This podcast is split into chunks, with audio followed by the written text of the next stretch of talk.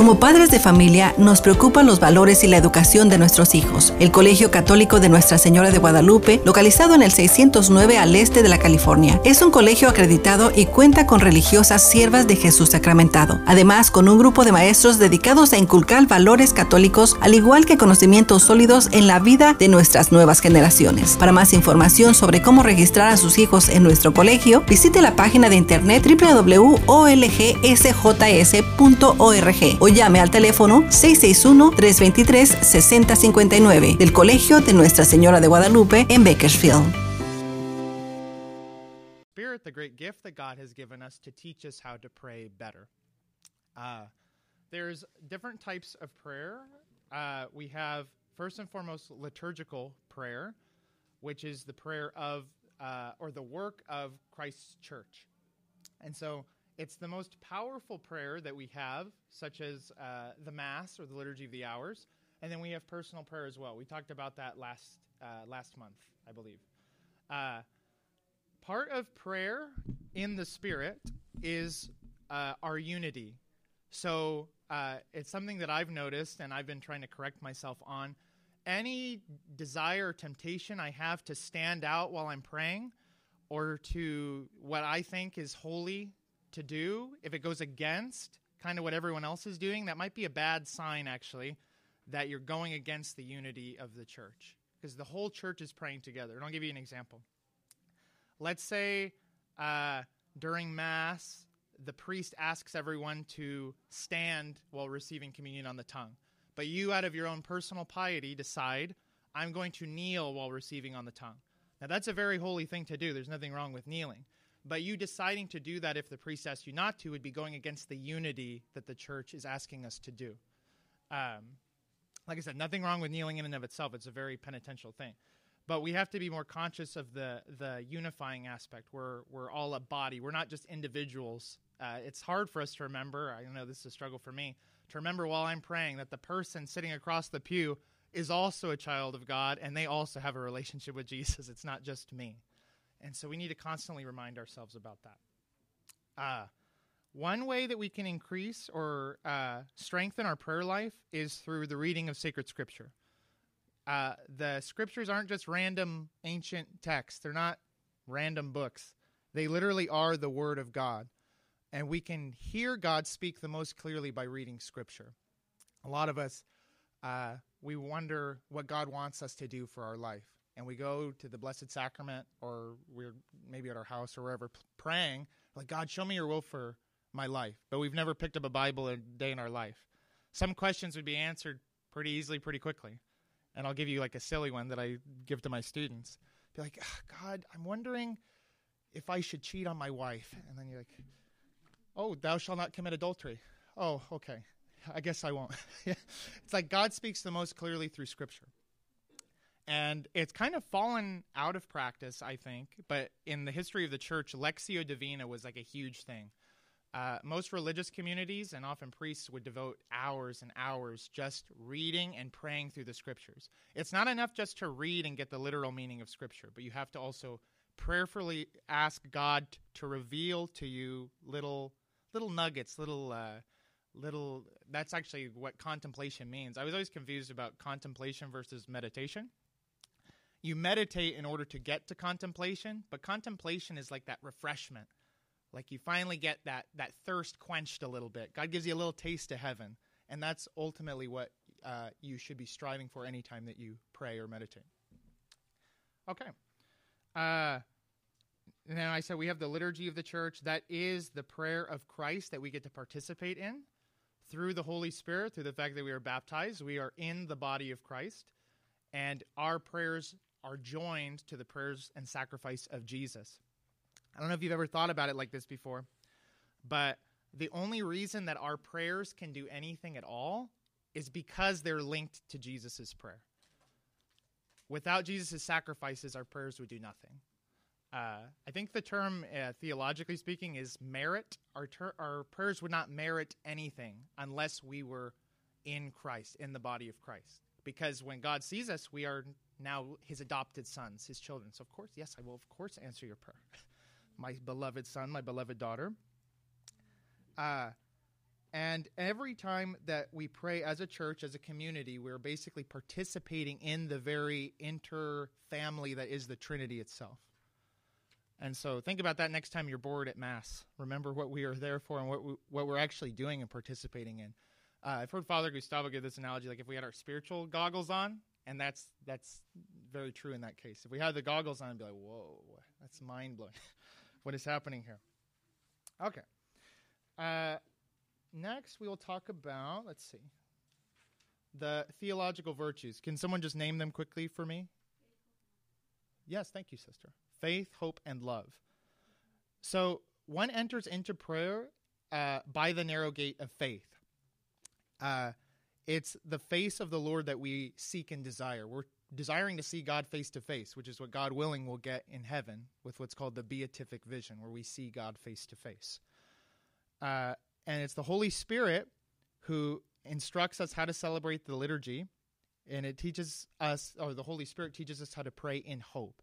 We're not just praying for no reason. We're we're hoping for that future kingdom, right? Like and that helps us, especially through our struggles, our everyday struggles, to remember why are we even struggling? Why are we sowing in tears, as the psalm says? It's because we're going to reap in joy, God willing, one day. It's not for nothing.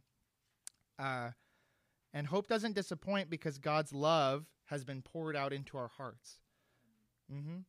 Uh, and it's particularly in the liturgical life. Our regular prayers that we do on a day to day basis, like our, our personal prayers, our personal devotions, even things like such the Rosary, the Divine Mercy Chaplet, they are all to foster a deeper prayer in the liturgical life of the church. And so we need to be praying as a community more. Uh, we also need to uh, think about linking the sacrifice of the mass as oftentimes as you participate in it. Let's say you're just a sunday mass catholic that's good. That's what the church asks us to do. Or maybe you go to mass every single day and maybe some of you twice because i know that's technically possible. It's remembering that to offer that sacrifice for today to offer it for your needs today that that power of that sacrifice can be applied to today's moment. And we need to be courageous enough to ask for those graces in those moments. It's not helpless. We have tons and tons of opportunities. Mass is more available than ever. We're in a free society where we can go to Mass without getting arrested or killed, and we don't take advantage of all the graces that we're offered as much as we should. Um, let's see. And so it's through, uh, in brief, the Word of God, which is found in the sacred scriptures, that we can prayerfully read through, and we should more and more, uh, and the liturgy of the church, as well as increasing our virtues of faith, hope, and love, which helps us to just develop a greater prayer life. So now the second part, we're on to Article 2, the way of prayer. We know that Jesus, he teaches us that he is the way, the truth, and the life. What does he mean that he's the way? He's like the path. He's the example that we're to follow. He became man. He he took on a human nature to teach us how to pray. Every single thing that Jesus did was significant. It wasn't for no reason. Even something s- simple. Uh, I remember one of my theology professors said that, like, where did the sign of the cross come from, right? And it's like, it doesn't mention it in scripture explicitly. But who knows? Like, maybe Jesus, when he was with his disciples, maybe he had made that gesture at some point, and that's where they learned it from. Every single thing that he did was important. When did he wake up? How often did he pray? How often did he sit with the scriptures? Uh, how often did he sing the Psalms? When did he go to bed? All of those things were an example for his apostles. It wasn't meaningless. There wasn't any part of his life that was not important. Um, and so, uh, but however, even though Jesus prayed in very particular ways, he was also conditioned by the way that his culture prayed. He was a Jew and he was a faithful Jew. Mary and Joseph, they brought him up in the Jewish faith. He followed all of the laws of Moses. And he went beyond the laws in a lot of cases, yes. Uh, and so, even today, the way that we pray is conditioned by our culture. We pray in a lot of different ways than the people of the ancient past did. And, he, and we've been faithful despite that fact. So, it's not as if every single uh, prayer form has to be identical to that of the past. Uh, new developments can come along under the inspiration of the Holy Spirit. And I'll give you an example. Most people probably don't know this, but the rosary was not invented. Well, there's debates about it, but the rosary didn't exist until probably like the year 1000 or so. And so for that first thousand years, not a single person prayed a rosary as we know it today. And some people might be tempted to say, oh, if you don't pray the rosary, you're not a good Catholic. It's like, well, shoot, like that means St. Peter's not a good Catholic, St. John, none of them were good Catholics because none of them probably ever prayed a rosary. The rosary came about as like a substitute for the liturgy of the hours. The liturgy of the hours is the praying of the Psalms. And I think there's I think it's 150 Hail Marys on purpose to replace the Psalms. That was the idea because a lot of people couldn't read, and so they couldn't read the Psalms. They didn't have it memorized. So they said, oh, memorize the Hail Mary, and you can do that 150 times. Uh, that's just as an example of something that is new and it has stuck. And so there can be new developments in prayer that are good, but they always have to be tested. The church always tests them. It's not like, oh, I'm going to come up with this cool prayer style. It's going to be really awesome. it's like, well, maybe, like it could, but it needs to be tested over time. And something like the rosary has stuck. Now, uh, all of our prayers should be this way, but you'll notice that uh, liturgical prayer, most of the prayer is addressed to God the Father.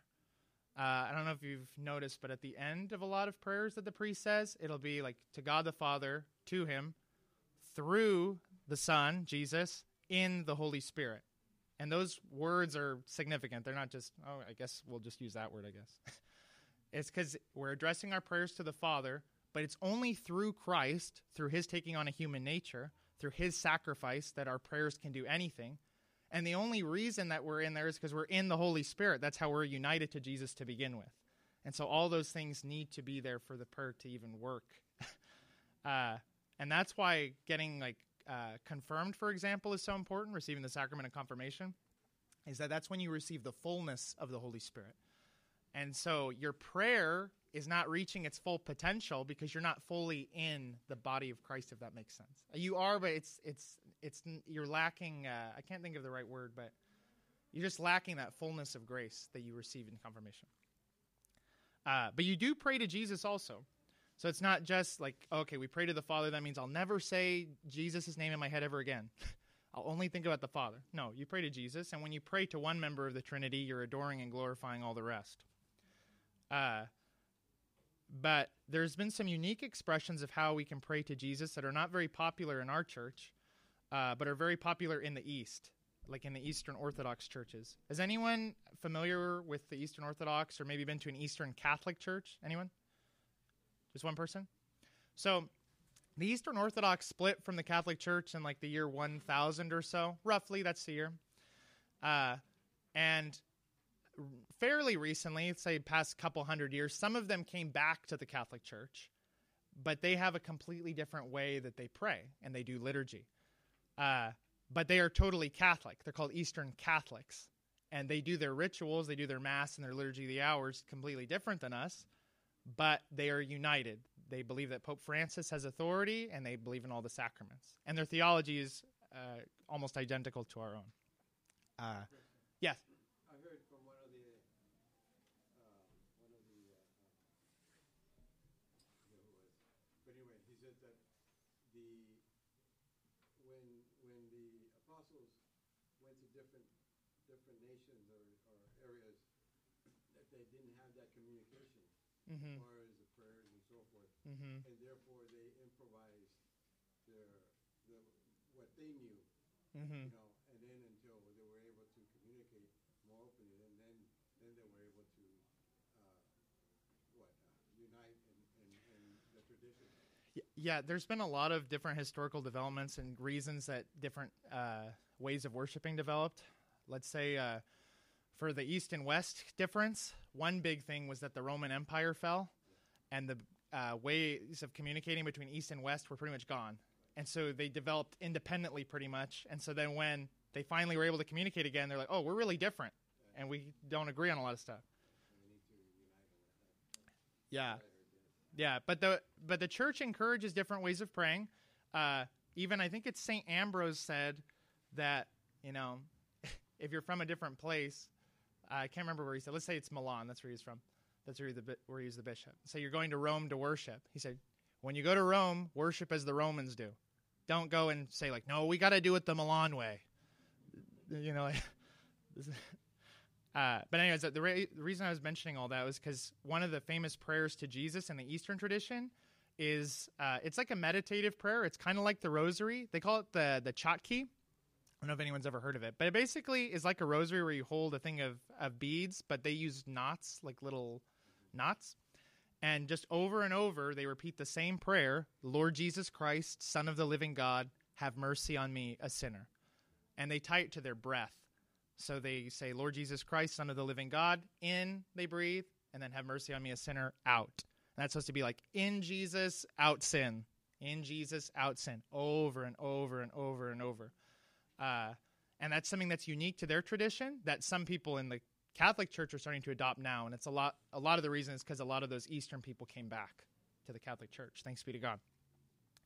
Uh, but part of the reason that we should pray to Jesus and we never think about it is because Jesus' name is like super powerful, extremely powerful. Uh, through Jesus, as I said in the Catechism, I never I never thought about it like this before. But originally, the Jewish people couldn't say God's name. It's taboo it's you're not worthy to say God's name.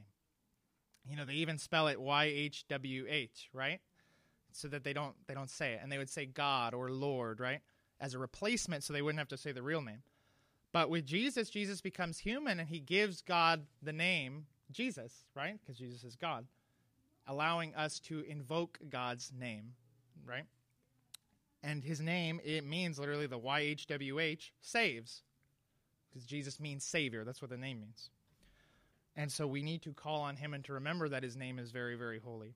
Sometimes I forget and I get a little, it's a problem that I have where sometimes I'm with people that maybe are not uh, of the same faith or maybe some family members that don't believe and i'm a little scared to say the name of jesus i'm a little afraid and i'm forgetting that how powerful the name really is the lord of lords and king of kings right and so it's just a, it's a reminder for us all uh, I'm going to skip around a little bit because we're running out of time, and I could talk forever. So let's go a little bit farther. Let's go to the Come Holy Spirit part. So no one can say that Jesus is Lord except by the Holy Spirit. Every time we begin to pray to Jesus, it's the Holy Spirit who draws us on the way of prayer by his prevenient grace. So it says in the Catechism. Prevenient just means like first, like before. So it's not as if we're deciding to pray. It's always God. It's always the Holy Spirit saying, "Time to pray now." Okay, I'll do it, and then I'll go to go to pray. Uh, let's see. Let's skip around. The Holy Spirit is super important. The Holy Spirit is very elusive. It's hard to kind of explain how the Holy Spirit works. The Holy Spirit is alive and present in the church today. He speaks through, uh, especially uh, the the leaders of the church, the hierarchy of the church, to where we can't ignore some of the things that our pastors tell us. And I'll give you an example. Let's say you're like, you know, I believe in God, but nah, the priest told me I need to fast for an hour, or the bishop told me I need to fast for an hour before Eucharist. I'm not going to follow that rule.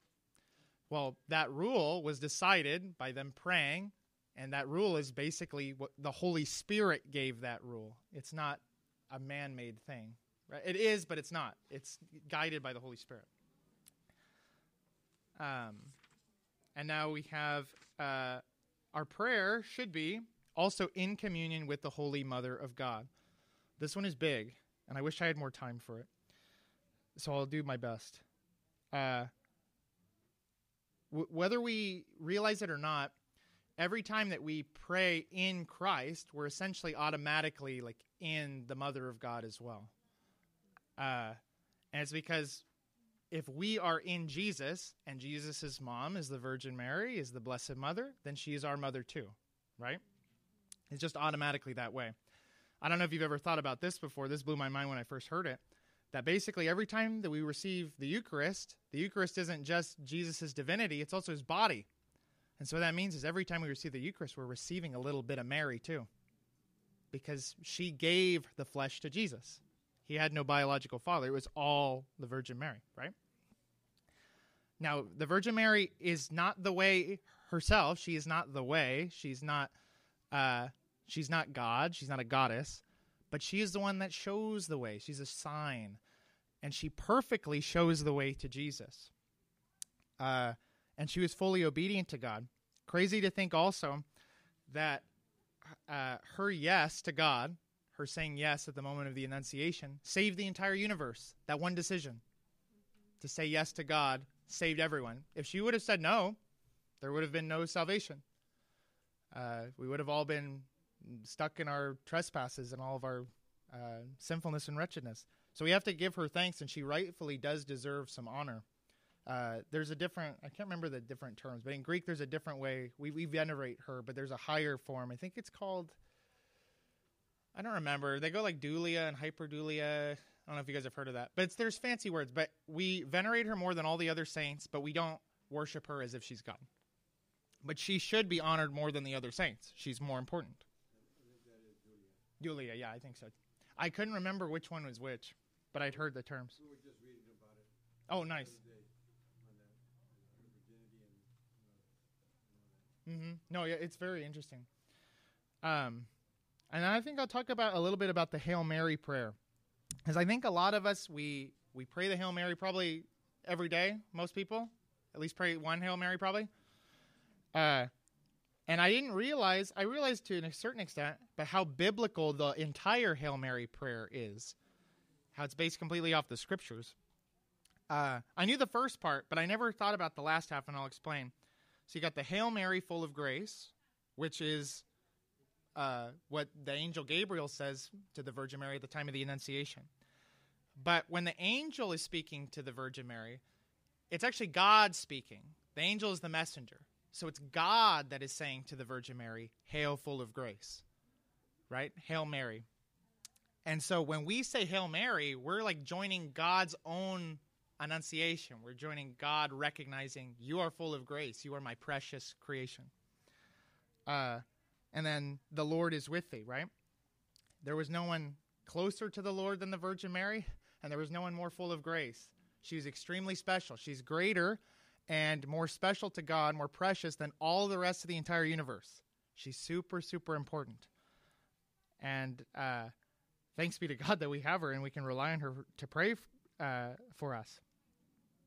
And she is also full of grace, not just because she actually received, like she was conceived with that original sin, not just because of that, but also because she said yes. She had the free will to technically still say no after that, but she still said yes. She said yes to God's will. Uh, and then the next part, the Holy Mary, Mother of God. Uh, a lot of Protestants or other separated brothers of ours have issues with referring to the Virgin Mary as the Mother of God. Uh, and I don't really see the big issue with it because if Jesus is God, the Virgin Mary is the mother of Jesus, therefore she is the mother of God. And I didn't realize that that title is biblical because, as it says, uh, I don't know if you guys have it on your paper because I have it in the catechism. No, it doesn't say it. But what is Elizabeth's greeting? She says, And why is this that the mother of my Lord should come to me? And that word Lord, some people might debate and say, oh, it just means like my leader, like if she thought he was just an earthly Messiah. But in this case, from what I understand, the Greek Lord is the same that they use for God. So, mother of my Lord, mother of my God. So that's straight from the Bible. And then pray for us sinners now and at the hour of our death. Amen, right? Uh, I don't know why I was just meditating on it. I never thought about it. That, you know, pray for us sinners. She's not a sinner. That's why she has to pray for us sinners, because she's not a sinner herself. Now and at the hour of our death. So we're asking for her to pray for us now, but then at the hour of our death, she's basically standing at the foot of our cross, just as she stood at the foot of her son's cross. It's pretty profound that we're asking her to do the same thing that you did for your beloved son, you do for us. We are also your children. And she will do the same thing for us. Okay, let's see. We're I don't know how much time we have left. We still have a few minutes. We're going to move on to the bottom, Article 3. We have a great cloud of witnesses who intercede for us to Almighty God that have uh, run the race before us and have succeeded. Uh, I don't know how often you guys pray to the saints, different saints. I'm sure you all have those few saints that have really stuck out in your lives and that reach out to you. I remember I first heard a friend say that it was uh, it's not you that invokes the saints to pray for you. It's almost like that they wanted a relationship with you first. So that's how I picked my confirmation saint, St. Thomas Aquinas, because before I converted to the faith, he was showing up a lot in my life. And I was like, well, that's random. Who's this guy? I had to read about him in my like practically atheist university class. so like, that's weird. Uh, and we there are some uh, set prayers that the church has. We'll do the litany of the saints every now and then. I think especially during Easter Vigil is when I remember we'll do the litany of saints.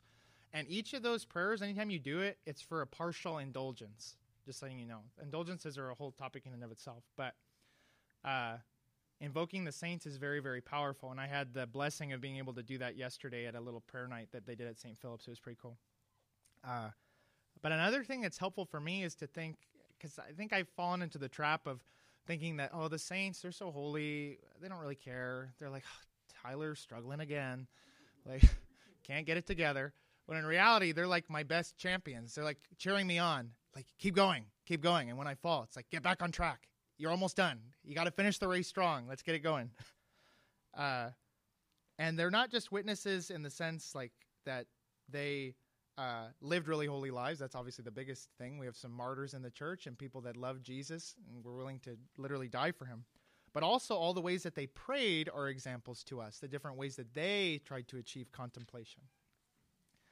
Uh, and so let's see what else we have. Yeah, and uh, I'll give you a tip too that I learned. And I never thought about it because I'm the type of guy that gets excited about different prayer styles, and I'm like, oh, I just want to keep doing more and more and more. Like, I want to do the Eastern prayer, and I want to do three rosaries every day. I'm gonna do all the liturgy of the hours. I'm gonna do this. Uh, it's not a good idea. Saint Ignatius of Loyola tried that when he initially converted, and he almost uh, committed suicide. he he, he was a little uh, he was he was he was very much in love with God, but he he needed to to kind of sit and see what God really wanted him to do. We're all individuals. We're all in the body of Christ, and no one's exactly the same. There are tried and proven ways of praying, and the saints give us examples, but we're not called to do literally everything that every saint's ever done. Uh, and now this one is a big one to harp on as well is the fact that we, this is now a call for us. I don't think you actually necessarily have this, do you? Oh, no, you do. Servants of prayer. You have this on your paper. This is a call for us. So we've given some examples. We've gone through kind of how prayer works or how we can strengthen our prayer. Now we have to actually model it. So the Christian family is the very first place of education and prayer. Technically speaking, you're not supposed to learn all of your prayers just by going to catechism class and by hearing it from me in eighth grade religion. It's not just supposed to be me. Uh, the family is the domestic church. Your children, I'm assuming a lot of you have children. I don't. but they're learning from you and they're picking up hey, my catechism teacher, he's teaching me that I need to go to Mass every Sunday, but dad, you don't go. So why should I? They're the first models. The parents are the first models. So you have your family. That's first and foremost where you should learn how to pray. Second, you have ordained ministers. So people that God has literally chosen. Priests didn't just show up dressed like that and now they have a parish. They were given the sacrament by God. They were chosen by God to, to do that. So when you listen to your priest and you observe what your priest does, that's God showing you how to pray and how to behave in the house of God. You also have different religious communities, different people in religious life such as these sisters right here who are in the religious life. They are models for us all. And they devote a ton of their time to praying to God and to interceding for other people and to doing works of mercy, in this case, charism of teaching, right? Uh, and the consecrated life, the life that they live, it can't be sustained without prayer. It's pretty crazy because we don't see a lot of religious every day. We don't see monks walking around uh, at the supermarket. that the basically what the monks and the nuns are doing is like what's keeping the world going. Their prayers are the most powerful, and they're what is preventing the whole world from just being like destroyed practically. And so we need to pray for them, and we need to be encouraging also more vocations because if we don't have them, it's going to go bad really quick. um, let's see what else we have. Yeah, catechesis is good. So taking your kids to catechism class is good too. You'll see me there, hopefully. And prayer groups are also very important. Uh, as parents, if you're going to be teaching your little domestic church at home, you yourself have to be fed. You can't give what you don't have. A lot of us focus a lot on, you know, we just got to be doing more and doing more. I'll, I'll, uh, I'll do more works of mercy. I'll do this. But if we don't have that solid foundation of really knowing God and experiencing Him and loving Him, we're not going to have really anything to give at all. And so you need to have that solid foundation first. Okay. Uh, and then, do we have anything else? Oh, places favorable to, for prayer is good. God actually cares where you pray. There are certain places that are better to pray than others. Uh, liturgical prayer, like the Mass or the Liturgy of the Hours, it's preferred that you do that in an actual church that's been blessed, right? That's been chosen and selected for that purpose. You can do it in other places. Like from what I've heard, John Paul II once did Mass using a canoe as an altar one time. And so that's not the preferred way, and that's not probably what the church would recommend.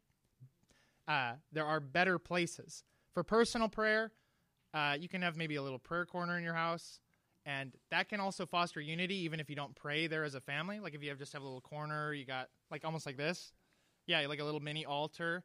And even if you don't all pray together as a family, maybe you go there and then a couple hours later, your son goes there and whoever, right? Whoever else in your family. You're uh, basically praying in unity without knowing it because you're going to the same exact spot. And so this is your family's prayer space, even if you're not conscious of it in the moment. It's kind of cool. Uh, and then also, let's see. What else? Yeah, also, monasteries, for example, are intentionally designed. This is just to get back to the whole idea of there's certain places that are better. Places where there's silence are preferred, especially for monasteries, where they're trying to faithfully pray the liturgy of the hours and also to have kind of a necessary solitude for deeper prayer with our Lord. If there's too many distractions, as one cardinal said at one time, as one cardinal said at one time, I don't remember who it was, that we live in a society that's dominated by noise, like a tyranny of noise, to where we never give ourselves an opportunity to really listen to God. Uh, and so that's why monasteries usually are out in the middle of nowhere, uh, so that they can they can truly hear God speaking. Uh, pilgrimages are also a good idea because they kind of evoke and they represent our earthly journey towards heaven. We leave our random house and our random neighborhood to go to this really special place. So it's like our journey to heaven. It kind of symbolizes that. Um, but yeah, that's pretty much it. That's all I have for you guys today. Is there any questions? We only have a couple minutes left. Yes, Mr. Ayala, tell me.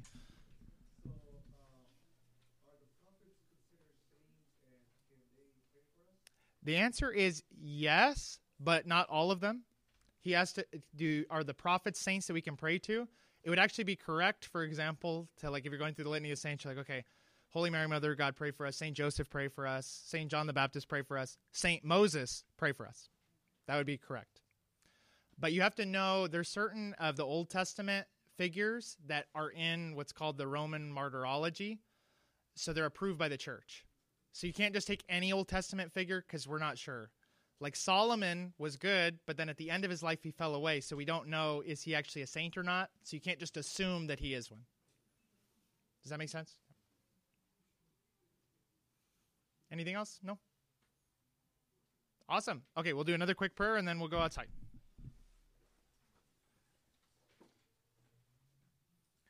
In the name of the Father, and of the Son, and of the Holy Spirit. Amen. Come, Holy Spirit.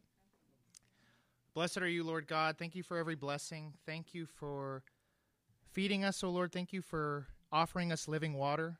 Every time we go to Mass, may we take advantage and draw from that living stream of water, Lord God. Help us to not uh, be blinded by ignorance, but help us to persevere and through hard work to grow better at praying, Lord God. Help us to become more united to your Son uh, in the Holy Spirit. And may we offer sacrifices and prayers worthy and acceptable to you. We ask this through Christ our Lord. Amen. name of the Father and the Son of the Holy Spirit. Amen. Blessed be God. Thank you all. All right. Good luck.